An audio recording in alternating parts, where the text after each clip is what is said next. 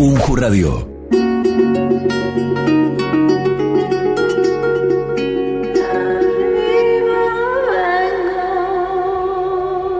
La radio de la Universidad Nacional de Jujuy. En un mundo donde parece estar todo dicho, te ofrecemos lo que tenés que saber sobre tecnología, educación, economía, innovación y desarrollo. La voz de nuestra tierra. De nuestra tierra. Puna, quebrada, valles y yungas. Desde lo alto, el viento del norte trae el sonido de tu realidad. Un Radio, la emisora de la Universidad Pública.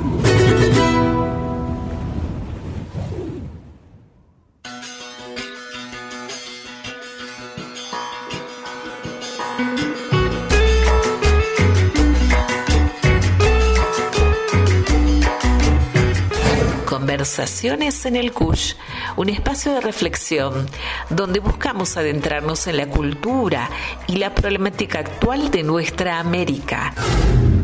Conversaciones en el CUSH, 60 minutos, con entrevistas, invitadas e invitados especiales y la infaltable compañía musical, para conocer y reconocernos como comunidad con la conducción de Daniel González, director del Instituto Rodolfo Kusch, sede Tilcara de la Universidad Nacional de Jujuy, y la co-conducción de Selene Flores. Sean bienvenidas y bienvenidos.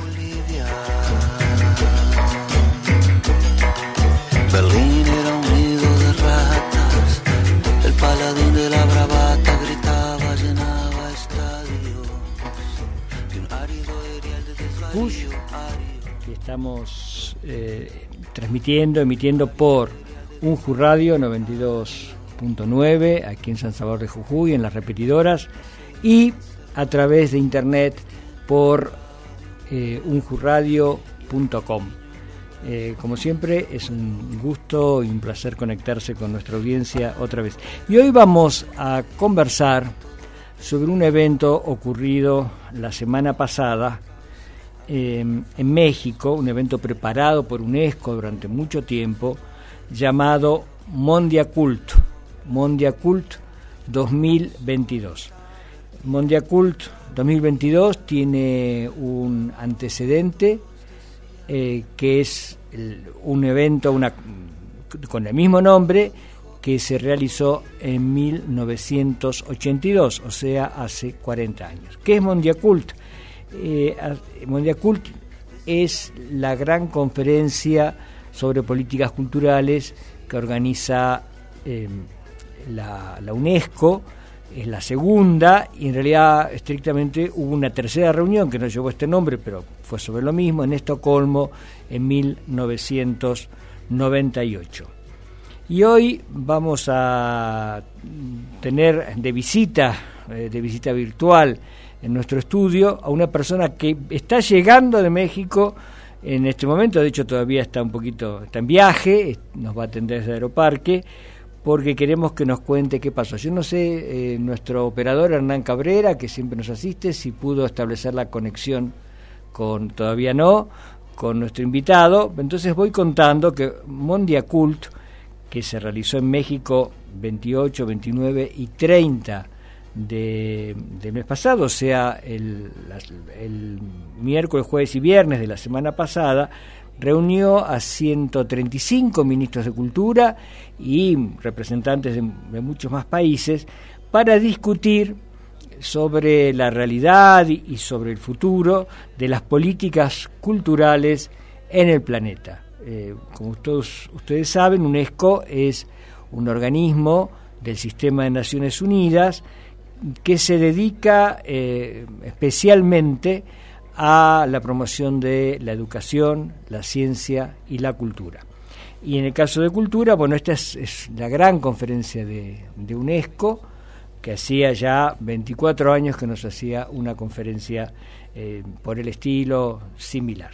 Ahora sí, me indica Hernán Cabrera que ya estamos en conexión con nuestro invitado, que se trata de Pablo Méndez Calado, un especialista en temas culturales, un gestor cultural que, bueno, ha tenido la, fortuna de asistir. Quiero contar que la asistencia a este, este, tipo de conferencias, en principio, es para los representantes de los gobiernos, los ministros y suele estar acompañados por algunas otras personas, eh, también funcionarios de alto nivel. Pero eh, ahí Pablo también participó sin ser representante. Hola Pablo, ¿me estás escuchando? Hola, ¿qué tal? Buenas tardes Daniel, ¿cómo estás? Hola, te agradecemos muchísimo esta posibilidad, porque yo comentaba recién en la audiencia que estás en Aeroparque, recién llegado de México, ¿es así? Sí, sí, bueno, en realidad estoy acá en, casa de un familiar en, Buenos Aires por salir para Aeroparque ahora. Hoy a la mañana llegué de, México casi mediodía. Muy bien. Vos sabés que eh, estaba contando recién de qué se trata, eh, sí, de forma muy esquemática, Mondiacult, como la gran conferencia sobre políticas culturales que, hacía ya 24 años que no se hacía una eh, conferencia de este tipo, la de Estocolmo en 1998, y 40 que no se hacía, la, que se hizo la primera, que fue en 1982. ¿Por qué no nos contás un poquito qué, qué pasó antes de ir a nuestro primer tema? Sí, en, en dos minutos que nos, nos contás qué pasó en, en Mondiacult, cómo fue lo de México, si lo podés resumir muy brevemente y después hablamos ya más largo. Sí, bueno, el, evento, la verdad que fue un evento eh, multitudinario, están muy conformes la gente de UNESCO, lo que hubo fue eh, representantes delegados de algo de como de 160 países, em, con algunas faltas que fueron por el tema del huracán, esto que no pudo llegar gente de, países del Caribe, pero realmente eh, fue un evento multitudinario, además de muchísimas organizaciones vinculadas a la UNESCO, eh, que no necesariamente son gubernamentales. Eh, bueno, fue un evento realmente muy, muy grande, eh, y en relación a esto que vos planteabas, una de las cuestiones que, en, relación al tiempo que pasó, justamente uno de, los temas es que se han planteado de si no darle mayor continuidad a este tipo de eventos. Ahora están planeando ver si se pueden eh, periodizar o hacerlos cada cuatro años, como aparentemente tiene la UNESCO para con las otras áreas de incumbencia, que son la educación y la ciencia, que hacen eh, periódicamente encuentros de, este tipo. Y bueno, ahora está la UNESCO planteando ver si se puede eh, hacer cada cuatro años algo así. Bueno, donde vuelvan los Estados miembros a repensar en el contexto de la UNESCO y la UNESCO misma el, tema de, la orientación de las políticas culturales ¿no? para sus estados. Sí, esa ha sido una de las de las conclusiones, ¿no es cierto? La de la de bueno realizar ya con fecha el la, próxima reunión, o por lo menos empezar a tener reuniones de otro tipo, pero este, más, más periódicas, para tratar sobre estos temas. A ver si nuestro operador tiene el, el tema 1. Vamos a escuchar un tema musical, Pablo, te invito a escucharlo. Y ya enseguida volvemos para que hablemos con más profundidad y nos cuentes este, primero qué estuviste haciendo, eh, porque no es fácil entrar en ese tipo de, de, eventos y, qué pudiste observar desde aquí, desde, desde Argentina. Vamos al tema 1.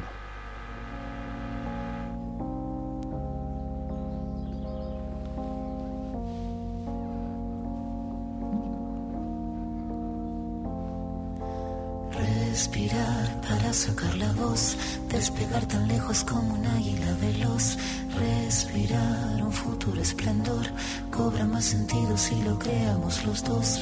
Liberarse de todo el pudor, tomar de las riendas, no rendirse al opresor. Caminar erguido sin temor, respirar y sacar la voz.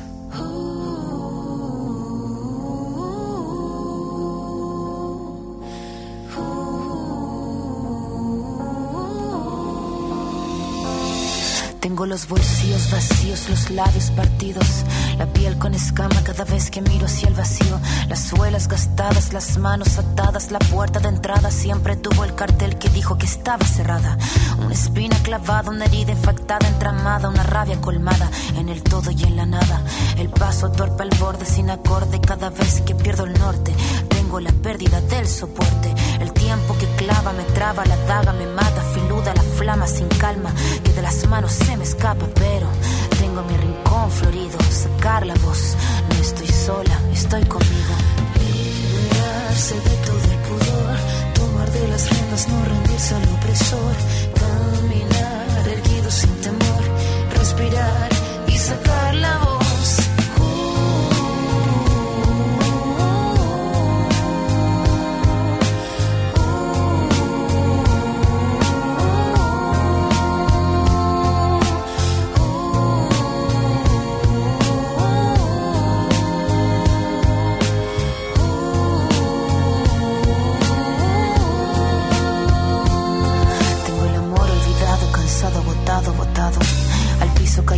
Los fragmentos que estaban quebrados, el mirar encorvado, el puño cerrado.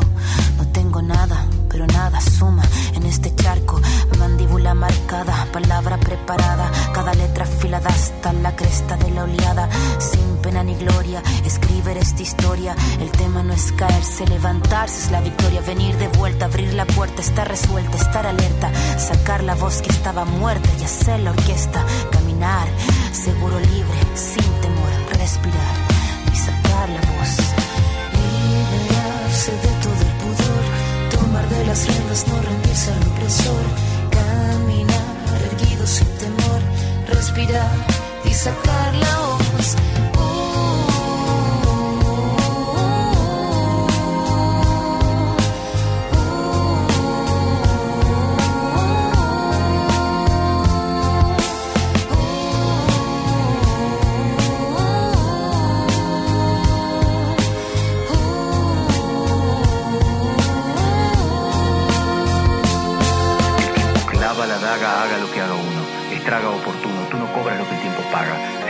Saga tras saga raspa con su amarga espátula, huérfanos hace de brújula, se lúcida lenta en celo, blanca el arma, blanco el pelo, su blanca cara de crápula. Esta décima espinela, la que Violeta cantaba, la de la sílaba octava del payador, vieja escuela, y lo que duela, que duela, si que tiene que doler, la flama sin calma que arder tenga, que así siga ardiendo, que siga fosforeciendo si tiene que florecer. La copla que el viento mece que pocas veces merece. Cada pena suelta voz, cada tos, pensando en sacar la voz.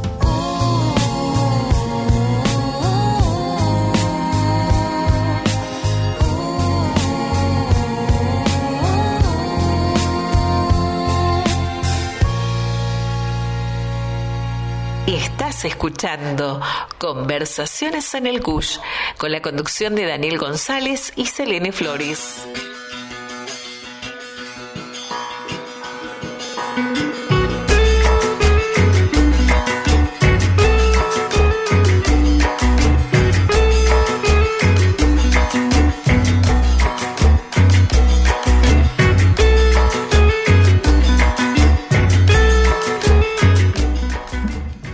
Bueno, después de este intermedio musical estamos de vuelta aquí con nuestra co-conductora Selene Flores y nuestro invitado Pablo Méndez Calado. Eh, Pablo, eh, el tema central eran las políticas sustentables, las políticas culturales y el desarrollo sustentable, ¿no es así? Sí, el, el, gran motivo de la de, de, la, de todo la, el evento era el reivindicar bueno la alianza entre políticas culturales y desarrollo, particularmente entre la idea de desarrollo sustentable. Y ahí se desprenden dos cuestiones que marcaron la agenda que están bastante en forma directa relacionadas con esto. Una es la, la, propuesta de, de la UNESCO y los Estados miembros de seguir bregando para ver si la cultura se incorpora como parte de los desarrollos eh, del milenio, ¿no? de los objetivos de desarrollo sustentable, que bueno, en, la última edición, revisión que hubo de los objetivos de desarrollo sustentable, pese a que ya desde los sectores culturales se había intentado, la cultura no quedó como un objetivo y la intención es, bueno, ver si se instala como un objetivo. Y el, en particular, una de, los ejes de la agenda que se intentó marcar es la de eh, concientizar y buscar estrategias para vincular el tema de las políticas culturales con la cuestión de crítica medioambiental, ¿no? en particular el tema del cambio climático. Eso estuvo muy, muy eh, en agenda también. Bien. Pablo, te escuchaba atentamente, ¿no? Y vos decías que anteriormente el tema de la cultura no había quedado, pero eh, en esta oportunidad por allí se le está dando más preponderancia a este tema. Y también para que la audiencia por allí eh, también pueda tener más en claro, ¿no? ¿Por qué es tan importante eh, darle esa prioridad a la cultura? Bueno, el, el argumento de, de UNESCO y compartido mayoritariamente por por los Estados miembros eh, es el que la cultura puede convertirse en un factor estratégico de desarrollo. Tradicionalmente estos, esta, esta, alianza entre cultura y desarrollo adoptó más la forma eh, o se visualizó más por el lado de lo económico, es decir, bueno, lo que intentó la UNESCO en ese sentido de hacer evidente, sobre todo desde los años 90 en adelante, es de que la cultura aporta eh, a la dimensión económica de la sociedad, ¿no? Toda una cantidad de, cuestiones y estudios que eh, pusieron justamente en, evidencia esta, esta situación del importante aporte que tiene al Producto Bruto de los Estados y demás. Eh, y, lo que se intenta poner en debate, intenta poner en agenda ahora, es ampliar esa idea de la cultura en tanto recurso para atacar otras problemáticas sociales y en particular esta cuestión de que puede eh, converger en la cuestión de la problemática medioambiental, ¿no? Y siempre el foco sobre todo está puesto en el tema del cambio climático. Eh, entonces ahí eh, es donde pusieron el, acento, sobre todo en la, conferencia. y, y, Pablo, ¿de qué manera ahí no podría eh, quizás, no, no sé si la, decir la palabra usar a la cultura para tratar de revertir este problema de lo que es el cambio climático. Ahí. Bueno, sí, sí, sí, El, bueno, ahí ya te respondo. La verdad es que en el contexto de la conferencia, esas son cuestiones que quedan, eh, para, para mí, mi impresión, un tanto en el aire. De hecho, de hecho, algunos eh, delegados, en general los menciono como delegados que son los representantes de los Estados miembros, mayoritariamente eran ministros, viceministros, eran los responsables de las agencias de cultura, pero a veces eran otro tipo. Pero bueno, todos delegados ellos, em, algunos, te estaba diciendo, lo que eh, planteaban era la necesidad de desarrollar tareas de investigación justamente en ese sentido, es decir, poner en evidencia, de buscar las formas en que esa alianza eh, se concrete para materializar ese objetivo de contribuir a las problemáticas eh, ambientales. Esto viene a reproducir en cierta forma hoy día lo que sucedió hace unas tres décadas atrás, cuando, como te decía, en los 80 y sobre todo en los 90, se impulsaba esta idea de que la cultura podía ser un factor de desarrollo económico y en ese momento se eh, alentaba que bueno que teníamos que hacer investigaciones para eh, poder corroborar esta hipótesis por así decirlo no en, términos epistemológicos. Eh, tratar de darle un poco de carne de contenido. De ahí surgieron cuestiones como las ideas de las cuentas satelitales que evalúan el impacto de la cultura en, eh, en las cuentas nacionales y, cuestiones de este tipo, que hoy día ya generan como una evidencia contundente respecto de eso. Pero si hacemos el parangón, probablemente hace 30, 40 años, esta idea de la alianza entre cultura y desarrollo era una hipótesis, surge un poco como una idea que no termina de clarificarse. Mi impresión es que hoy día eh, lo que se tiene es un tanto esto en relación a que la cultura puede contribuir a las, a las problemáticas eh, medioambientales, pero no se tiene del todo claro.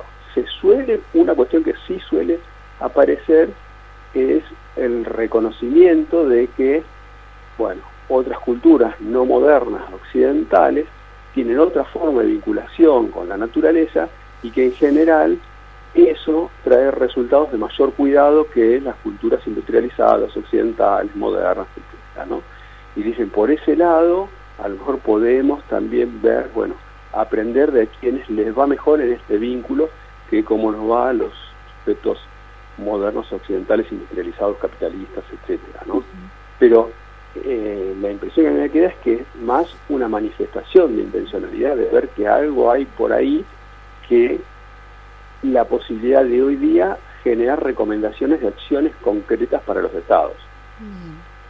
Claro, Pablo, porque em, la situación eh, complicada, por decirlo de alguna manera suave, porque en realidad estamos en una situación crítica por el cambio climático, eh, está acompañada por una situación de crecimiento de marginalidad, eh, de injusticia a nivel global, también lo vivimos en nuestro país, no, estamos fuera de eso, y esto es logrado también con una forma cultural, pensando que la cultura es mucho más allá que, el arte, ¿no es cierto?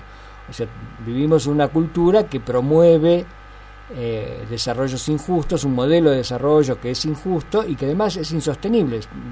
Somos conscientes que es un modelo de, de vida eh, lo vemos en Europa, por ejemplo, que bueno, ante el problema del gas eh, van a comenzar ellos el invierno y no saben cómo van a, resolver el, frío por, por, la escasez de, gas y los altos precios de la electricidad y del gas.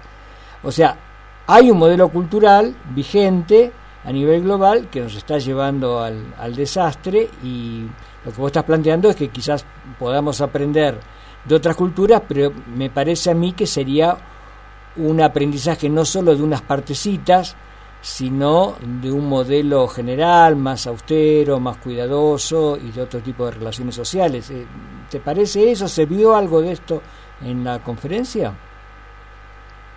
Bueno, es bien interesante la cuestión.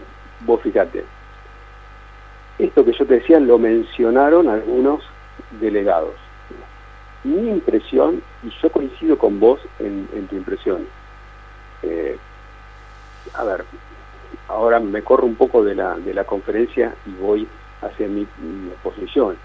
La, conferencia, la UNESCO, sigue eh, haciendo énfasis en el desarrollo como modelo. Digo esto porque en realidad es el, horizonte programático de toda la familia de Naciones Unidas. O sea, en Naciones Unidas, todas sus organizaciones hacia abajo tienen como horizonte programático trabajamos para el desarrollo vuelvo, te decía, yo tengo la perspectiva crítica del tema de desarrollo.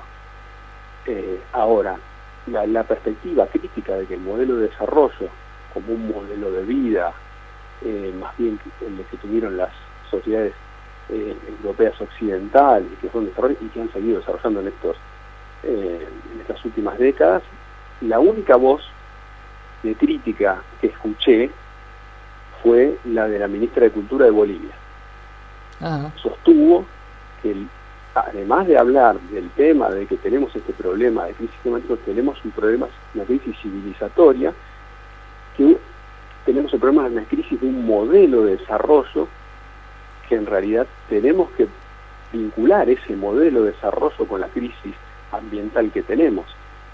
Sin embargo, esto no es el perfil que se ve en el general de la conferencia o de la UNESCO. Eh, es un, es un poco extraño, por lo menos para mí que yo lo visualizo como que hay una vinculación entre el modelo de desarrollo en sí mismo, el cual bueno, vamos adjetivando y entre esas adjetivaciones la, UNESCO, como toda la familia de Naciones Unidas, se quedó en los últimos tiempos con la de sustentable, el desarrollo sustentable, pero no se abandona la idea de un desarrollo. Y sobre todo se abandona una idea del desarrollo como un modelo casi único para todas las sociedades.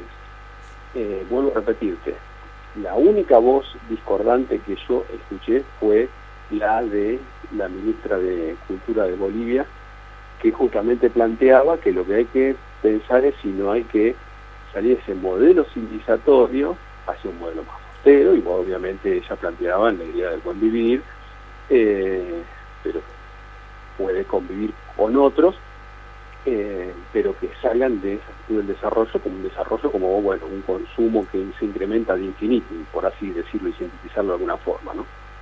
Claro, porque en, en los estudiosos eh, hay toda una línea, vos lo sabés bien también, claro, de críticos al concepto de desarrollo sustentable como una como un objetivo que en sí es bueno, en tanto y en cuanto si ese es el, muchas veces se trata como desarrollo sustentable a este modelo de desarrollo con algunos pequeños reajustes, pero que después en la práctica lo que vamos viendo es un modelo de cada vez menos sustentabilidad, por ejemplo el fracking o las explotaciones eh, mineras eh, sin los cuidados adecuados y sin los cálculos, por ejemplo, de, costos adecuados. Es, interesante lo que decís que la única voz que escuchaste en disidencia es la de, la de Bolivia, pensando que estarían, me imagino, los representantes de, países tan eh, populosos, por ejemplo, como, como la India o los países africanos, que también están sufriendo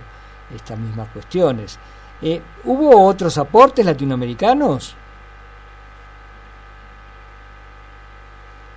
Pablo, ¿estás allí? Eh, Ahí está. Hola, sí, sí, sí. Te decía, eh, mirá, una cuestión, vos decías en relación a los aportes latinoamericanos, aclaremos una cuestión para la audiencia en cuanto a la dinámica porque yo no, eh, no pude estar escuchando a todos los delegados porque lo que es la conferencia, la conferencia tiene eh, un, un primer momento plenario donde eh, se aprueban estatutos, bueno, reglamentos, cuestiones de, ese tipo, y después el trabajo donde los delegados eran los que exponían era en paralelo. Había distintos ejes temáticos donde exponían los delegados, proponían. Eh, con lo cual no pude escucharlos a todos.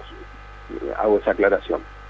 Eh, pero es interesante lo que decís en relación a la cuestión latinoamericana, porque en lo personal, mi, opinión personal fue que los únicos aportes, eh, más las, las, posiciones más interesantes que escuché fueron latinoamericanas, que fueron justamente la de Bolivia, que planteaba esta cuestión, eh, la ministra de Cultura de Colombia, que lo que decía era que justamente entendía eh, y, le veía bien como que había que fomentar esta idea de la cultura y su asociación o su conceptualización como un recurso económico, como capaz de generar riqueza económica, crecimiento y demás, pero que no podía agotarse en eso la lectura que tuviésemos de la cultura. ¿no? ella la frase que acuñaba y que repetí una vez, ¿no?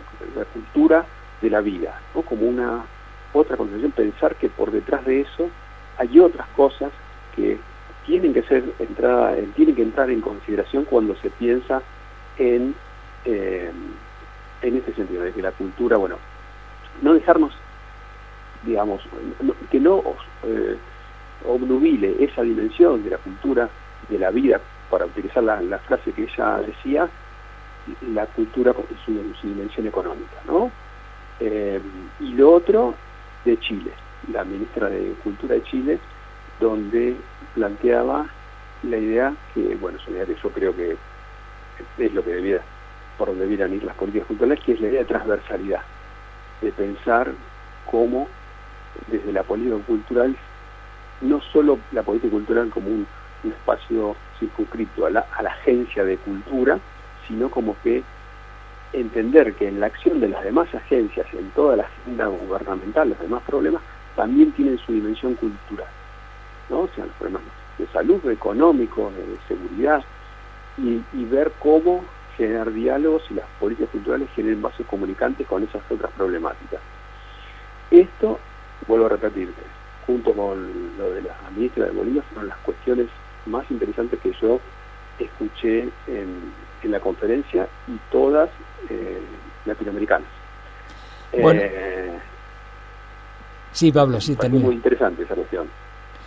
Bueno, eh, Selene, ¿Vamos a escuchar otro tema? Vamos con una nueva canción y también lo invitamos a Pablo a que eh, también pueda escucharla porque se trata de una propuesta de Trocitos de Madera, se llama la canción, eh, de la mano de La Yegros. Y bueno, vamos a escuchar esta canción también como para de alguna manera eh, alegrar ¿no? el programa que estamos allí con una visión quizá no tan esperanzadora desde los planteos que se vienen haciendo. No, no, ahora vamos a ir a la parte, vamos, a la vamos buena y nos va a contar Pablo cómo se infiltró en, en esa conferencia. Muy bien, vamos con el siguiente tema.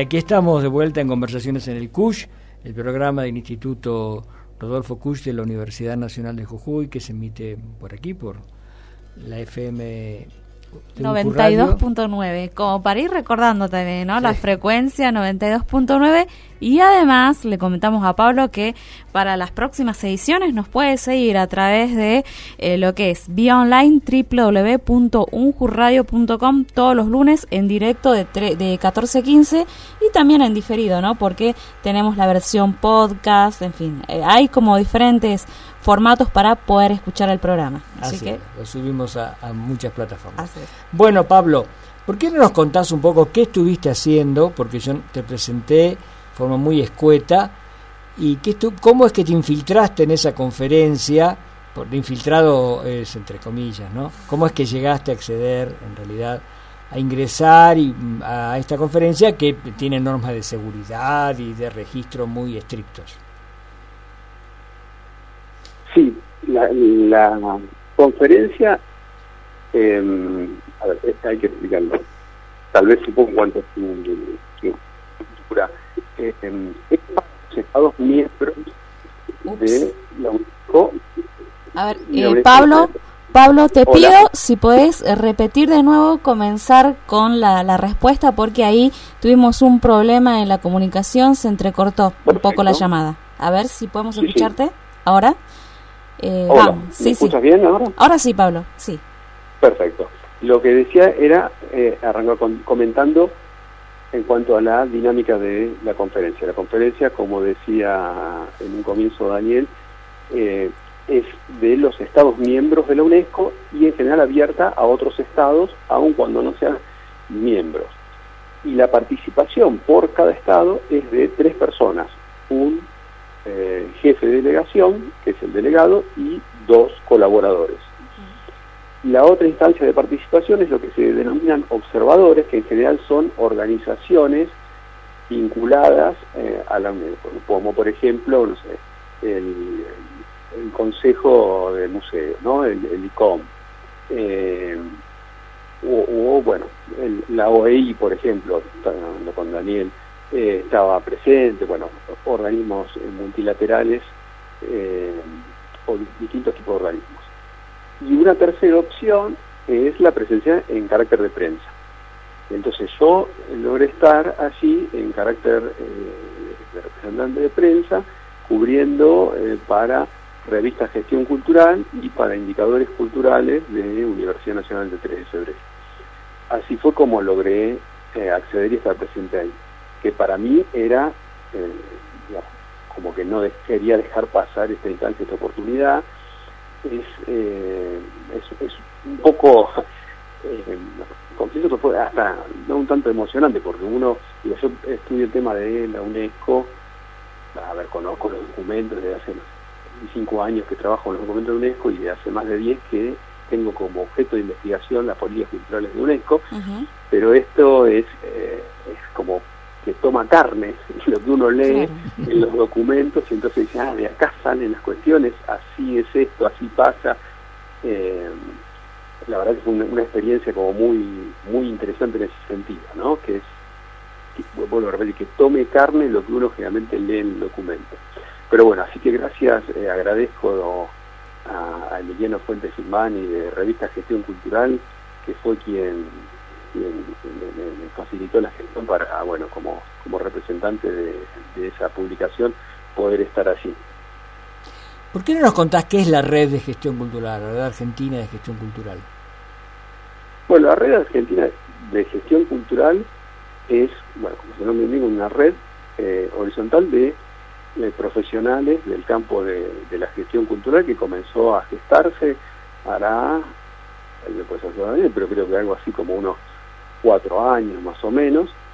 Fue antes de la pandemia ya, eh, que en principio eh, convocó, bueno, a partir de, de, de- de conocimientos entre uno y otro, eh, a, a pares, ¿no? O sea, no, no, no, no, no es que tuvo una red organizada por una institución en particular, sino que entre pares fue que fueron eh, vinculándose, eh, entre, vinculados fundamentalmente al, al campo académico en un comienzo, después ha ido creciendo, y bueno, como eso lo hacemos así, en realidad, bueno, los gestores culturales eh, o trabajan en el campo independiente, o trabajan en el campo académico, o trabajan en el campo gubernamental, con lo cual hay gestores culturales mayormente que han transitado por formaciones profesionales en este campo o, que son formadores eh, y que participan, vuelvo a repetir, ¿no? sea en, el, en en el campo eh, independiente, eh, privado, eh, gubernamental o en el campo académico, eh,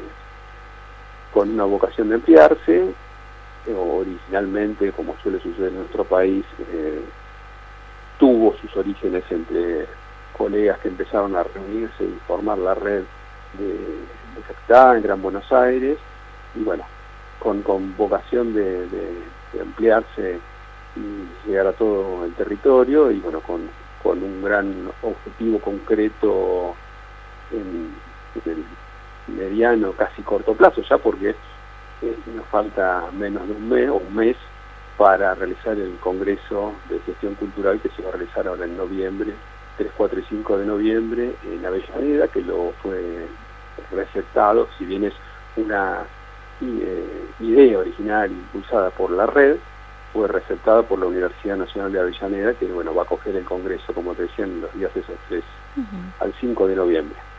Lo que nuestra audiencia no sabe es que vos residís en Salta y hace pocas semanas estuviste aquí en, Jujuy participando en una reunión del Norte Grande, preparatoria de este Congreso. Sí, bueno, como parte de la, la intencionalidad de la red de federalizar eh, el movimiento, es que eh, se hicieron precongresos eh, en distintos lugares del país. Y bueno, tuvimos la oportunidad de, participar eh, eh, en el que hicimos para el NOA, que recibimos a misiones también. en- la instancia de, de precongreso junto con bueno con compañeros de La Rioja, de la Catamarca, Tucumán, Santiago del Estero, algunos estuvimos nosotros de Salta, ustedes que también nos recibieron allí en la UJU eh, y de Misiones. Pablo, volviendo a volviendo a México, porque estamos para los que se han eh, sumado mm, hace hace poco a, la- a esta, a este programa, eh, estamos hablando de Mondiacult, la gran conferencia sobre políticas culturales y desarrollo sustentable que organizó UNESCO la semana pasada en México y que Pablo Méndez Calado de la red de, Ge- de gestión cultural y de la UNTREF eh, está regresando ahora de, de México donde participó en carácter de, prensa, de, representante de la red para la revista de gestión cultural. Volviendo, volviendo a México, eh, Pablo, vo- ¿vos qué dirías que, que despierta como, como inquietud para el desarrollo de políticas culturales, tanto a nivel nacional como provincial o local? ¿Qué, qué enseñanza o qué ideas o qué, o qué, o qué convencimientos sobre ideas previas estás trayendo en tu, en tu equipaje eh, en, esta, en este viaje, en esta eh, inmensa experiencia que has tenido en México en estos días? Ah, bueno, mira, eh, yo- mi- lo, en, en lo personal lo que más me traje fue respecto de la dinámica, que cómo es la dinámica y funcionamiento de estas cosas, que eh, era algo que a mí me, me- me intrigaba, que nunca lo había vivido. ¿no? Eh, pero bueno, más allá de eso, yendo a, a la general de, la problemática de la agenda, de las políticas culturales, me parece que en, en un futuro se va a, a seguir poniendo el acento eh, mucho sobre el tema este que te decía de la cultura y, eh, bueno, el desarrollo sustentable en general, pero en particular es muy mucho el énfasis que se pone en el tema de la cuestión, la problemática medioambiental. Y repito, así como me parece que después de, de que en instancias como esta se planteara la idea de la vinculación entre la cultura y el desarrollo económico y de eso se desprendieran líneas de trabajo para eh, investigar bueno, cómo se materializa eso, me parece, me da la sensación de que ahora va a venir, entre otras cosas, por ahí parte de, de la agenda a futuro. O sea, me parece que ahora se generó como cierto consenso, vuelvo a repetir, para mí, impresiones sin tener demasiada idea de cómo materializarlo y a partir de eso yo creo que la UNESCO y Estados miembros van a impulsar la cuestión de decir, bueno, y a ver, ¿cómo podemos concretar esa idea, cómo podemos poner en acción esa hipótesis de que puede haber una alianza entre la cultura y la problemática medioambientales. Eh, bueno, me parece que ahora se viene esa instancia de, de- de trabajo eh, que generalmente, bueno, los ve con asociaciones con eh, ámbitos académicos sus propios espacios de creación y, y van a empezar a generar más eh, contenido en relación a esta, a esta cuestión. Eh, porque est- estuvo muy presente, se nota como para los distintos estados ponen énfasis en distintas cuestiones, pero eh, fue muy, a mí me impresionó, por ejemplo, en relación a esta cuestión de la problemática medioambiental, el cambio climático en particular, y cómo esto afectaría el tema de las cotas, los niveles de, de superficie eh, de agua. Eh, en, en el cierre, después de- de- del cierre, hablan distintos estados eh, que piden la palabra, bueno, para, para hacer énfasis en alguna cuestión, Sí. y lo hicieron en forma colectiva los eh, estados insulares del sur del Pacífico. Y, o sea, hay muy pequeños estados que son islas. Y, por ejemplo, el delegado que estaba hablando decía de su país, que ya no recuerdo el nombre, porque hay muchos países que uno, hay que confesarlo, que uno googlea ahí para ver dónde quedan, decía, mi, mi país se eleva tres metros sobre el nivel del mar. O sea, es una pequeña isla eh, que ya están, ellos están planteando en esas zonas el tema de la relocalización de sus poblaciones. O sea, un tema que a, a uno tal vez le parezca como todo nosotros que vivimos arriba de los mil metros, en, por suerte, sobre el nivel del mar, pero para, para ciertas sociedades es un problema muy acuciante de, de- con un horizonte temporal muy corto. Y me parece que, bueno, eh, vuelvo a repetir, me parece por ahí va a venir un poco la, la agenda eh, que se intenta Bien. eh, sostener. Además Otro de... tema que- Sí, sí, adelante Pablo, perdón. No, otro tema que no, creo no lo mencioné, pero que intenta impulsar la UNESCO, es el de que la, la cultura sea reconocida como un bien público global. Esta noción de bien público global es algo que está impulsando Naciones Unidas desde hace eh, menos de una década, en los últimos cinco o seis años, de eh, todavía los documentos de Naciones Unidas incluso reconocen que no se termina como de conceptualizar la idea, pero básicamente es ciertas cuestiones que son de eh, necesidad común para toda la población del planeta que, al menos así lo deciden, ningún país lo puede satisfacer plenamente por sí solo, sino que se apela a la idea de la comunidad internacional, ¿no? Como la salud, la educación, bueno, unas cuestiones así. Em, y lo que está impulsando la UNESCO, secundado por muchos de los Estados miembros, es el que la cultura pueda ser impulsada. De hecho, el eslogan de la, la cartelería de, de México era, ¿no? Mondiacul, conferencia, bla, bla, bla, este, la cultura como bien público global. Claro. Bien. Bueno, Pablo, también quería preguntarte, ¿no? En relación a lo que anteriormente vos decías de este esta importancia que se le está dando al tratamiento de la problemática medioambiental y cómo a determinados eh, lugares realmente esto, el tema del cambio climático está o va a afectar gravemente, digo, ¿no? El caso de eh, esta isla que vos hablabas. Pero en el caso de la República Argentina, ¿cuáles serían por allí las cuestiones a tener en cuenta, además de esto de las problemáticas medioambientales? Me parece que la, la, la problemática medioambiental eh, lo es también para nosotros. Eh, digo, yo- me, me desconecté un poco de, de Sí. cuestiones lo- locales Ajá. eh, en estos días porque fueron muy intensos ahí, trabajar todo el día tremendo en eso, eh, pero veía que estábamos con una marcha de salida de Humahuaca por el tema de, eh, de las explotaciones de litio que tenemos en Jujuy y demás. O sea, digo, también esto eh, digo, nos marca.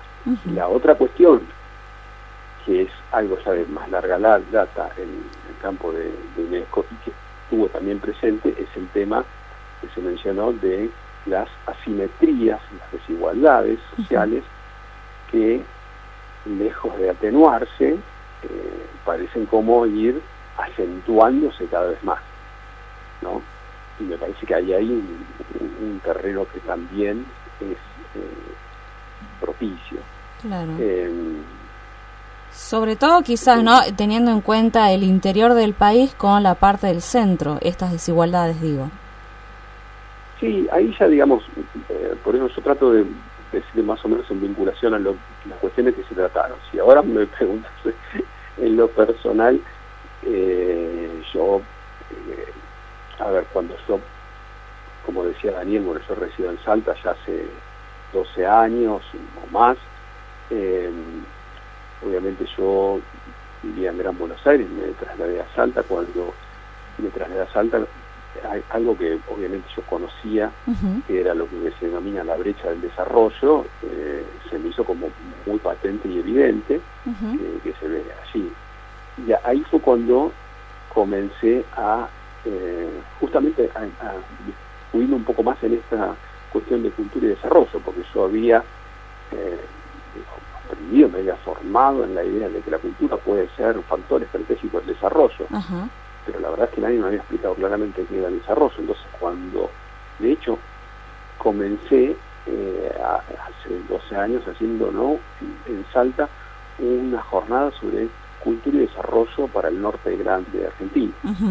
Eh, y, y digo, a partir de eso empecé a eh, tratar de interiorizarme un poco más de esta idea del desarrollo y ahí fue cuando llegué a las perspectivas críticas del desarrollo, que digamos, es donde hoy día me, me siento parado, digamos, vinculado yo. Sí.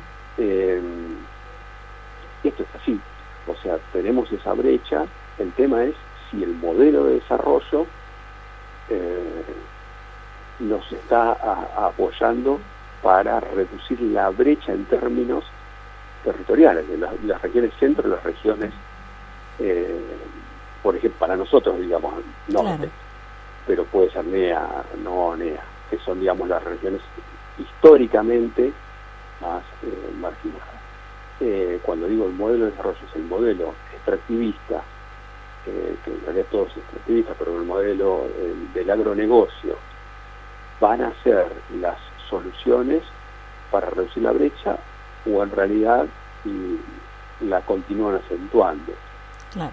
Yo por lo menos tengo serias dudas de que sea la primera la opción, ¿no?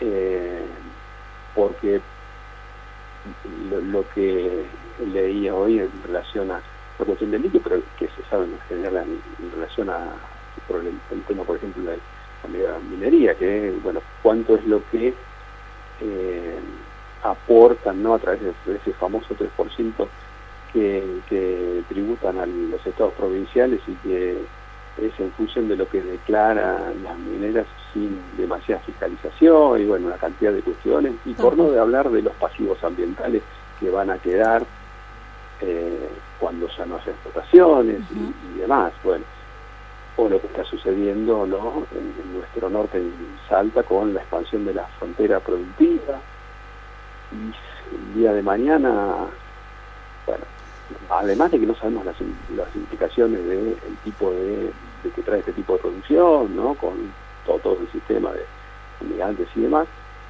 el, día de mañana si no, llegase a suceder que nadie más quiere comprarnos soja, ¿qué haremos? ¿no? Después de haber talado bosques que tardan 200 años en volver a, eh, a desarrollarse. Así Entonces, el, el, el modelo, hay que ver si el modelo tenemos, vamos en camino de, de reducir la brecha o de perpetuarla. Así También es, hay una Pablo. cuestión ahí, que esto, esto otra vez lo traigo a mi eh, posición, no, no lo único que creo yo que el, el, sector cultural tiene algo para decir. ¿no? Me parece que, que, que hay, cuando pienso en el, el cultural, estoy pensando en una forma particular de cultura, o sea, como ¿no? el, el, de código de significación. Entonces, lo, cultural sería, bueno, ¿cuál es la significación que tiene para nosotros el agua? Si el agua tiene la significación de, que es el recurso para la vida y, que debemos, en, términos de sustentabilidad, heredar, heredarles perdón, a las próximas generaciones, o si es el recurso eh, en, en lo inmediato y tasable por litro con un valor que se pone en Wall Street para ver cuánto se paga y se sabe que bueno se terminó el agua del acuífero y explotamos el litio hasta donde pudimos y se acabó la cosa. Eh, la significación del recurso es un tema cultural. O sea, si, si los recursos son eh, eso, justamente, recursos en términos occidentales de poder ser, estar ahí para ser explotados, es una forma de entender, también que es cultural. Si entendemos que eso eh, no tiene esa connotación de exterioridad, ¿no? la naturaleza con nosotros, sino que a lo mejor lo pensamos como que somos parte de eso y no podemos, ¿no? uno no, no, se, no se cortaría una pierna porque dice, en el mercado cuánto vale la pierna izquierda, Claro. bueno, en general no sucedería, puede ser, pero eh, porque es parte nuestra. En cambio, la idea del recurso es la idea de la exterioridad y que puede ser comercializada, y eso es netamente cultural. Si nosotros cambiásemos esa matriz y entendiésemos que eso es parte nuestra, pensaríamos a lo mejor de otra forma. No quiere decir no utilizarlo, obviamente. Nosotros utilizamos también nuestras piernas para caminar y se desgastan nuestros huesos cuando lo hacemos pero de ahí a decir la exploto, la pierna me la corto y la vendo en el mercado, hay una diferencia. Pablo, nos has planteado una serie de temas que tenemos que volver a, a tratar. Eh, espero que sea prontito y que pronto nos visites por acá. Seguro que vas a estar para las jornadas de, sobre el pensamiento de Rodolfo Cruz. Se nos pasó el tiempo. Te agradecemos muchísimo la deferencia de atendernos en, esta, en este paso tuyo por Buenos Aires entre México y, y Salta y de traer noticias fresquitas y calientes, por otro lado, sobre la gran conferencia que organizó UNESCO en México, Mondiacult 2022.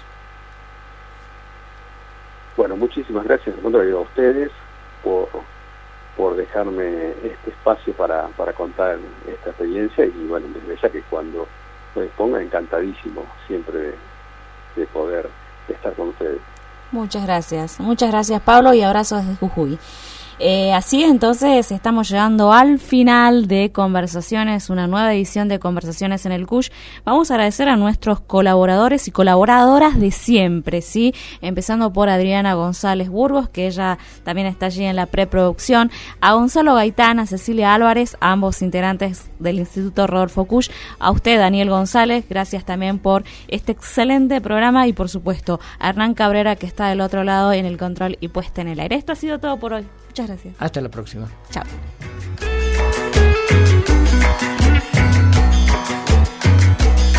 Europa 1939. Todos decían que no en las cancillerías. Años de guerra caliente, varios años antes de la guerra fría. La radio que escuchás es la radio que tiene tu misma voz. Tu misma voz. La voz de nuestra tierra.